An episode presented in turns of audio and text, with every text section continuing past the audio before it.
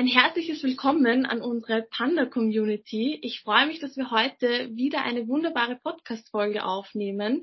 Und zwar mit einem ganz besonderen Gast, Herr Tobias Miltenberger, den Geschäftsführer von Propine, haben wir heute mit dabei. Vielen, vielen lieben Dank, dass Sie da sind und ein liebes Hallo von mir. Ja, hallo auch und, äh, an die Hörer und an Sie. Ähm, schön, dass ich da sein kann. Danke vielmals. Ich würde gleich starten und Ihnen die erste Frage stellen. Und zwar, uns würde nämlich interessieren, welches Schlüsselereignis hat Sie grundsätzlich dazu bewogen, sich für den Bienenschutz einzusetzen? Also ich musste eigentlich so um die halbe Welt gehen, um darauf zu kommen, dass die Biene doch irgendwie ein ganz besonderes Tier ist. Ich war da so Anfang 20 und bin auf Südamerika für ein halbes Jahr und ähm, dort war ich bei einem sozialen Projekt tätig wo Jugendliche ausgebildet wurden und die wurden auch zu Imker ausgebildet. Und eigentlich bin ich dort mit dem Handwerksberuf gekommen und hatte dann danach bloß noch die Bienen im Kopf. Und da habe ich gemerkt, dass einfach eine totale Anziehung besteht. Gerade was man bei den Bienen erlebt, wenn man sie riecht, wenn man, sie, wenn man sich tiefer mit ihnen beschäftigt, wie die Zusammenhänge sind. Und so bin ich an, an dem Honig sozusagen auch hängen geblieben, nicht dem Honig selber, natürlich an der Biene. Das hat mir schon irgendwie viel auch dann zum Grübeln gegeben, als dann Anfang der 2000er Jahre riesige Bienenverluste gab in Europa, weltweit. Das hat sich dann bei mir nochmal bestärkt, dass ich mich eigentlich dort auch engagieren möchte. Wie sind Sie dann zu Ihrer Tätigkeit bei ProBiene gekommen? Also ich habe das erst ähm, sozusagen über den zweiten Bildungsweg oder über meinen dritten oder vierten Weg, wie man auch immer dazu sagt, wie es sich gehört von einem, einem jungen Mann aus Süddeutschland, damals noch junger Mann, habe ich natürlich erstmal ähm, bei der Automobilindustrie gearbeitet, wie es ja so üblich ist. Dann bin ich aber sehr schnell auf die Bienen gestoßen, wie gerade eben schon erwähnt, und habe da noch Landwirtschaft studiert und habe mich eigentlich immer auch mit der Biene befasst. Und die Biene und der Regenwurm, das waren meine zwei Tiere, die ja total relevant sind in der Landwirtschaft. Ich wurde da von meinen Kommilitonen immer so sehr beschmunzelt, weil das auch, auch immer, da ging es viel mehr um Tierproduktion, wie kann ich viel Fleisch produzieren mit Rinder, Schweinemilch und so fort. Allerdings diese ganze ökologischen Zusammenhänge, die waren da wirklich sehr knapp. Das hat sich immer mehr bestärkt.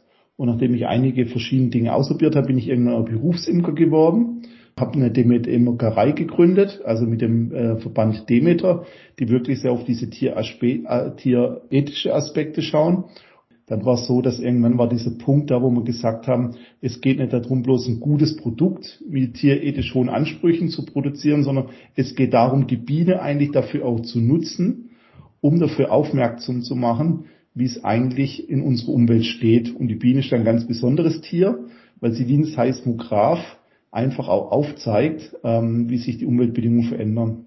Wie sehen Sie die Welt denn heute? Also schon wirklich ziemlich weit. Die UN gibt äh, alle paar Jahre die sogenannte ähm, planetare Belastungsgrenzen. Da wird da ziemlich klar aufgezeigt, dass eigentlich der Verlust der Biodiversität, also der Art, schon sehr weit fortgeschritten ist, teilweise schon viel weiter auch wie der Klimawandel, wobei das keine Krisen sind, die in Konkurrenz stehen, sondern die sich eher gegenseitig sogar leider beflügeln, also so Zwillings- oder Schwesterkrisen. 2017 gab es in, in Deutschland, in Krefeld, gab es die sogenannten Krefelder Studie.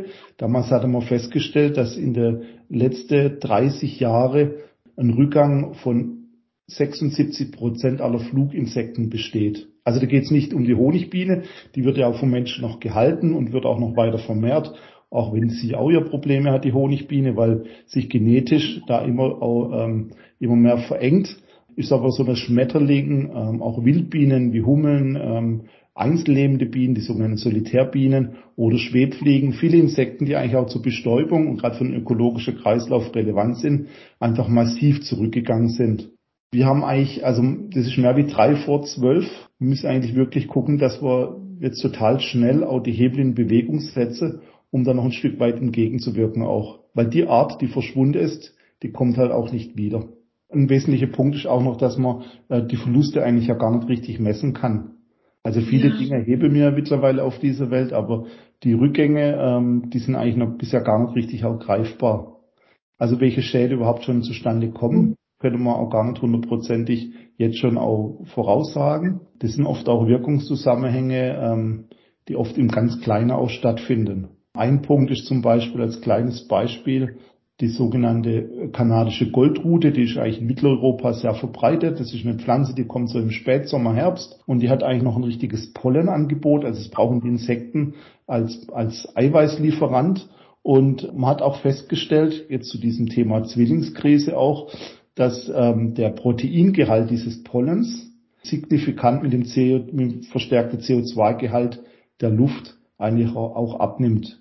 Also sprich, die Bienen oder die Insekten, die sammeln diesen Pollen und haben letztendlich auch weniger Nahrung, weniger Eiweiße. Das ist eigentlich sehr fatal, weil ähm, dadurch kommt dann wirklich auch ähm, Hunger zustande. Ich erlebe das ja selber bei den Bienen, die wir auch halten, auch für Versuchszwecke oder für Bildungszwecke, die aber wirklich dann auch schon mitten im Sommer dann auch wirklich richtig Probleme bekommen auch. Also wir wissen schon, letztes Jahr war ein Beispiel, da musste man Honigbienenvölker zum Beispiel auch schon unterjährig wirklich Not füttern. Und wie gesagt, Honigbienen, die, die werden dann zumindest betreut, aber viele Insekten, die haben ja keinen, nicht einen Imker, der sie betreut mhm. sozusagen. Das eine funktioniert ja ohne das andere nicht.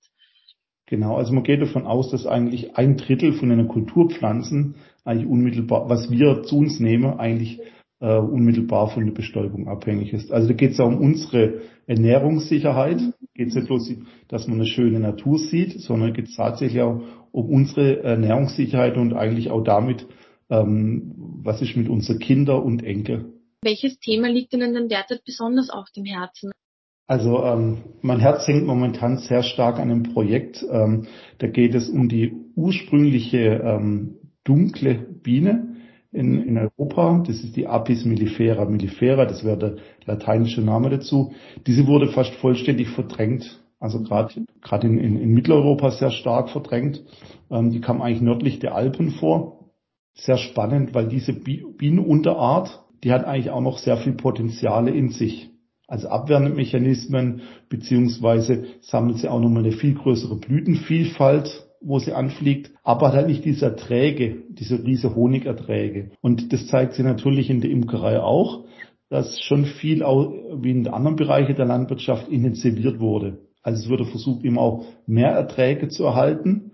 Die Maximierung äh, von Honig war da eigentlich primär das vorderste Ziel, sage ich mal, die letzten 100 Jahre.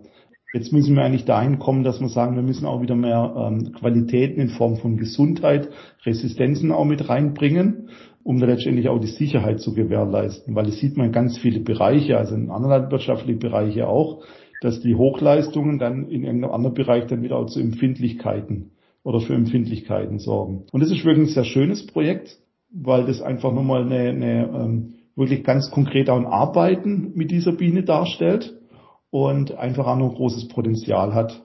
Daneben, es gibt so zwei, an, zwei gro andere große Punkte. Also wir sind ja viele im Bildungsbereich aktiv. Das macht, ist auch sehr schön.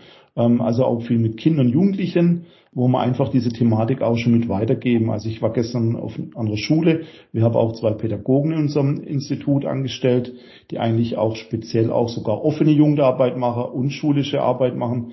Und dort wird es einfach so freudig aufgenommen. Also von den Erzieherinnen, von den Lehrerinnen. Ist eigentlich sehr schön, dass das so auch funktioniert. Und daneben gibt's aber auch wirklich eine richtige Ärger, sage ich mal. Also wo einem ähm, irgendwie auch, wenn ich noch mehr Haare hätte, irgendwie auch noch mehr graue Haare bekommen könnte. Aber es gibt natürlich auch viele Streitpunkte. Also ähm, wir haben auch Auseinandersetzungen teilweise mit Landwirtschaftsministerien, ähm, wo es um Pestizidzulassungen geht, von Pestiziden, die eigentlich schon verboten wurden, die sogenannten Neonicotide die haben immer wieder jetzt schon eine Notfallzulassung bekommen. Das sind hochgefährliche Insektizide. Ähm, da gab es Anfang der 2000er ein riesiges Insektenster äh, Bienensterben in, in Süddeutschland. Diese Insektizide wurden jetzt auch das zweite Mal, haben die wieder eine Notfallzulassung erhalten. Und sowas ärgert mich einfach total und sorgt immer dafür, dass ich auch mal wieder Proteste mit anleiten muss, dass auch wieder was ähm, dass solche, zu, solche Zulassungen nicht auch wieder kommt. Wie kommt es eigentlich zu solchen Notfallszulassungen? Also es ist natürlich eine wahnsinnige Lobby, was da dahinter steht. Jetzt bei der aktuellen Zulassung, da kommt es ähm, ganz stark wegen den ähm, Zuckerrübenanbauer. Die sagen, es gibt klimatische Veränderungen, ähm, es gibt dann wieder Schädlinge, denen man gegenwirken muss. Und ähm, wo ich jetzt auch wirklich aktuell auch wirklich große Bedenken habe, man hört es ja in der Nachricht auch durch die ähm, durch den Krieg, der in der Ukraine stattfindet und die Ukraine, die ja wirklich eine die Getreidekammer von Europa darstellt, wo auch immer viel gesagt wird, muss wieder intensivieren. In Europa hat sich eigentlich insgesamt viel getan, dass man gesagt hat, man braucht auch Brachflächen, also dicht bewirtschaftet wird, ökologische Nischen und so fort. Man hat versucht, den ökologischen Landbau nach vorne zu treiben, da er per se keine Pestizide verwendet. Wird jetzt gibt's gerade wieder so ein, oft die Argumentation, und das wird dann auch noch so nach vorne geschoben, dass wieder alles intensiver gemacht werden muss. Da habe ich jetzt wirklich gerade ganz große Bedenken, weil das so ein, so ein, so ein Argument ist, was ich ja nicht ganz nachvollziehen kann, weil da geht es so wirklich um kurzfristige Ertragssteigerungen. Aber es ist auch so, dass die Böden teilweise abgemerkt sind und auch gerade wenn wir die ganzen Nütz, Nützlinge auch verlieren, dann haben wir langfristig wirklich Probleme. Es, es, es gibt auch die Aussage, wir müssen uns langfristig ökologisch ernähren, sonst können wir uns irgendwann gar nicht mehr ernähren.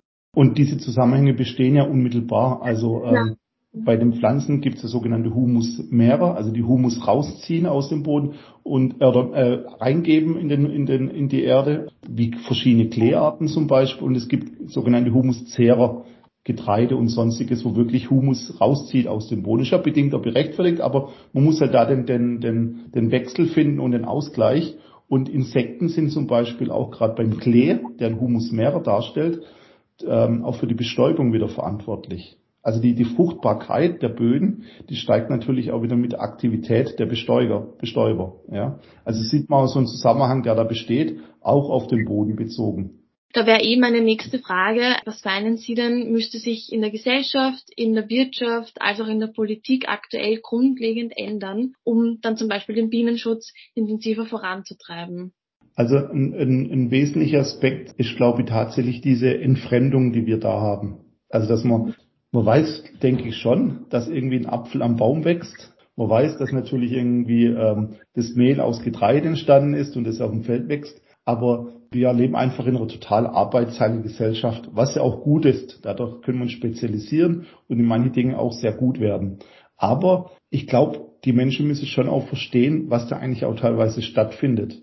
Also wenn ich einen Apfel esse und der wird 21 Mal chemisch behandelt, bevor geerntet wird, mit Pestiziden, da muss ich mir das eigentlich bewusst machen, was dort eigentlich stattfindet, ja. Also wird wirklich hochintensiv wird er behandelt, ganz abgesehen, was jetzt ich als Mensch dort mit aufnehme, ähm, ist auch die Frage, was ich dort eigentlich in die Umwelt mit einbringe. Das meine ich mit dieser Entfremdung, also diese Zusammenhänge oder was Sie gerade auch nochmal dargestellt haben, auch wie die Fruchtbarkeit der Böden auch nochmal zusammenhängt und so fort. Da geht es, glaube ich, schon auch, das, uns das auch bewusst zu machen. Weil ähm, wir leben ja hier glücklicherweise in Europa so, dass wir eigentlich auch ähm, uns auch gut ernähren können. Und die Welt letztendlich, die können wir auch in einem ökologischen Farm auch satt bekommen.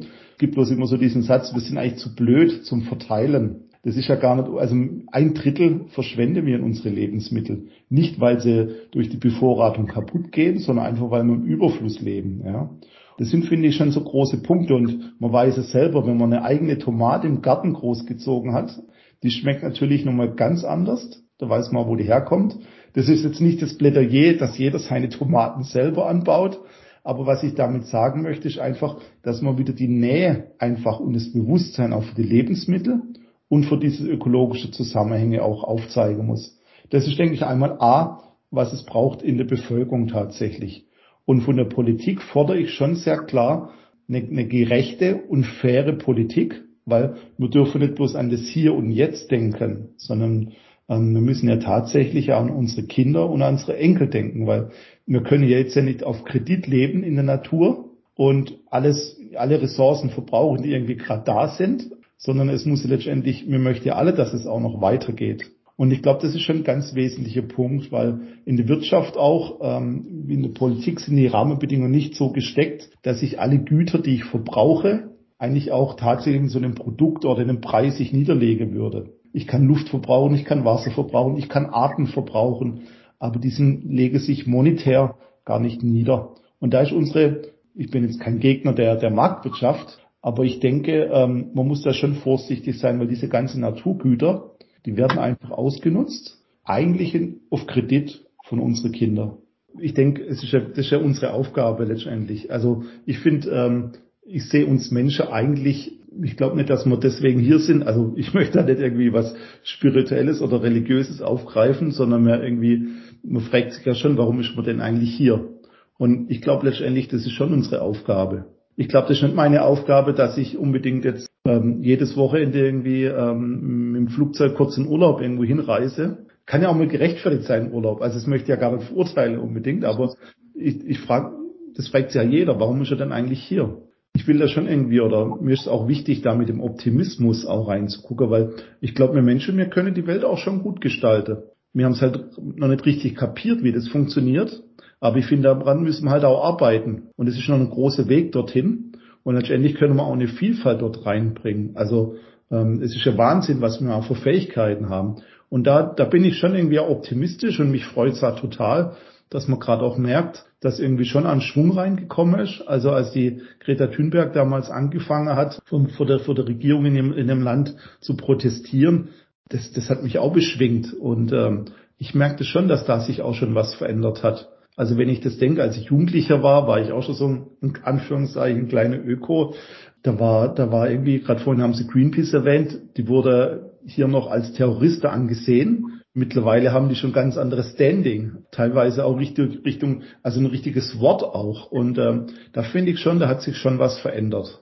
Genau, dann würde ich ähm, jetzt gern noch wissen, welche Erfolge erhoffen Sie sich denn mit Ihrer Organisation in den kommenden zehn Jahren erreicht zu haben? Also die, die Mission, ähm, die haben wir eigentlich so beschrieben, dass man die Menschen aufklären möchte über diese essentielle Bedeutung der Honigbiene, also dass es die einfach braucht und dass man die Biene auch ein Stück weit auch gesund, dass man viel dazu beitrage, dass sie gesund wird weil auch die Honigbiene, die ja kulturell, also von den Imkern gehalten wird, da geht es ja auch nicht ganz gut. Durch die extreme Züchtung auch hat sich der Genpool da auch verengt. Die, die Unterart dunkle Biene, jetzt ganz praktisch ist mein Wunsch, dass sie auch wieder etabliert ist und auch züchterisch auch weiterentwickelt wird, dass sie auch wieder wirklich genutzt wird und dann vielleicht auch tolle Produkte dafür entstehen. Also, weil der Honig kann da auch nochmal besonders werden. Und da wünsche ich, das ist ein ganz großer Wunsch. Und ein Punkt ist natürlich, dass sich auch gerade in der Landwirtschaft massiv was verändert. Also wir hatten hier in, in Baden-Württemberg, in, in Südwestdeutschland, haben wir ein, ein, Volksbegehren gemacht, wo dann danach ein äh, von Gesetzesantrag zum Biodiversitätsstörungsgesetz und das soll bis 2030 50 Prozent weniger Pestizide ausgebracht werden und 40 Prozent ähm, ökologischer Landbau stattfinden und Störtergärten sogar, ähm, also diese Steinwüsten in den Vorgärten, die sind sogar rückwirkend verboten ab 1992. Und ähnliches wünsche ich mir eigentlich noch viel mehr auch. Und ich wünsche mir vor allem, dass die Beschlüsse, was ja eigentlich Gesetz ist, auch wirklich umgesetzt werden. Weil man merkt natürlich schon immer wieder, jetzt hat man ein gutes Gesetz, was erstmal gar nicht schlecht ist, weil jetzt ist klar, man braucht es. Aber dann wird immer wieder geguckt, ob irgendwelche Schlupflöcher entstehen. Ich habe das gerade vorhin ja schon erwähnt, auch ähm, äh, in Verbindung mit dem Ukraine-Krieg, dass natürlich da wieder auch viel versucht wird zu argumentieren. Da hoffe ich mal schon, dass wir das irgendwann auch schaffen natürlich. Ähm, wir leben jetzt im Jahr 2022, also wir leben nicht mehr irgendwie für 100 Jahre, sondern wir müssen es, also das ist der, den Wunsch und da möchte ich auch mit Probinen Teil dazu beitragen, dass wir einfach auf vernünftig wirtschaften können und leben können und ähm, dass unsere Kinder und Enkel noch davon was haben. Ganz konkret die Etablierung der, dieser dunklen Biene, dieser Apis mellifera mellifera, mehr Ökolandbau, weniger Pestizide und dass, dass jedes Kind auch schon lernt, warum braucht es eigentlich ähm, Bestäuber. Ähm, ich hätte jetzt noch eine Zwischenfrage, weil wir auch natürlich den Ukraine-Krieg schon so ein bisschen reingebracht haben. Glauben Sie, hat der Ukraine-Krieg, also sehen Sie auch da dass wir da irgendwie die, die ökologische Landwirtschaft in Wirklichkeit schneller und besser vorantreiben könnten? Also ähm, es wäre natürlich wünschenswert, dass daraus passiert, aber ich sehe gerade eigentlich mehr, dass die Argumentation, weil das Thema Sicherheit ja auch so ein relevanter Punkt ist, dass es eigentlich heißt, man muss einfach viel intensiver auch wieder arbeiten, um mehr produzieren zu können. Ich habe die letzten paar Jahre erlebt, dass es eigentlich wirklich hin auch zur ökologischen oder zur, zur Transformation gehen könnte in der Landwirtschaft. Aber jetzt habe ich gerade schon auch viele Befürchtungen. Weil so ein mhm. Krieg macht, Krieg macht halt erstmal auch was kaputt und auch Entwicklungen kaputt. Das ist schon so, wo, wo ich, wo ich schon auch mehr Bedenken gerade habe eigentlich, mhm. wie eine Chance sehe. Also ähm, ich würde Ihnen zustimmen, dass ich, dass ich wirklich glaube, dass die erneuerbaren Energien aus strategischen Argumente heraus, leider nicht aus der Vernunft, dass es die eigentlich ja auch so braucht wegen dem Klimawandel, aber mehr aus der Unabhängigkeitsgedanke heraus. Aber in der Landwirtschaft sehe ich es eigentlich ein anderer Trend. Das finde ich gerade auch sehr schade und ich hoffe, das wird aber auch verstanden, dass es auch dort die Transformation braucht. weil man unsere Böde auch erhalten müsse, um diese Ernährungssicherheit zu sorgen. Aber ähm, leider ist die Denke da gerade noch ein Stück weit eine andere. Jetzt zum Abschluss, äh, meine allerletzte Frage wäre jetzt, äh, welche Botschaft würden Sie denn gern den Menschen hier und heute mit auf den Weg geben? Jetzt der Frühling steht ja oder kommt oder ist schon da, der Vorfrühling oder ist schon durch und der Erstfrühling ist da und ähm, rausgehen, ähm, die. Natur erleben und dort eigentlich auch zu entdecken, wie wertvoll ist, sie zu erhalten. Weil es ein wunderschönes Geschenk. Sehr, sehr schön. Vielen, vielen lieben Dank. Gibt es von Ihrer Seite noch Fragen an uns, irgendein Thema, das Sie noch gerne mit uns besprechen wollen? Ich glaube, die wesentlichen Punkte sind tatsächlich ja. gesagt worden. Dankeschön. Vielen, vielen lieben Dank. Super. Vielen Dank.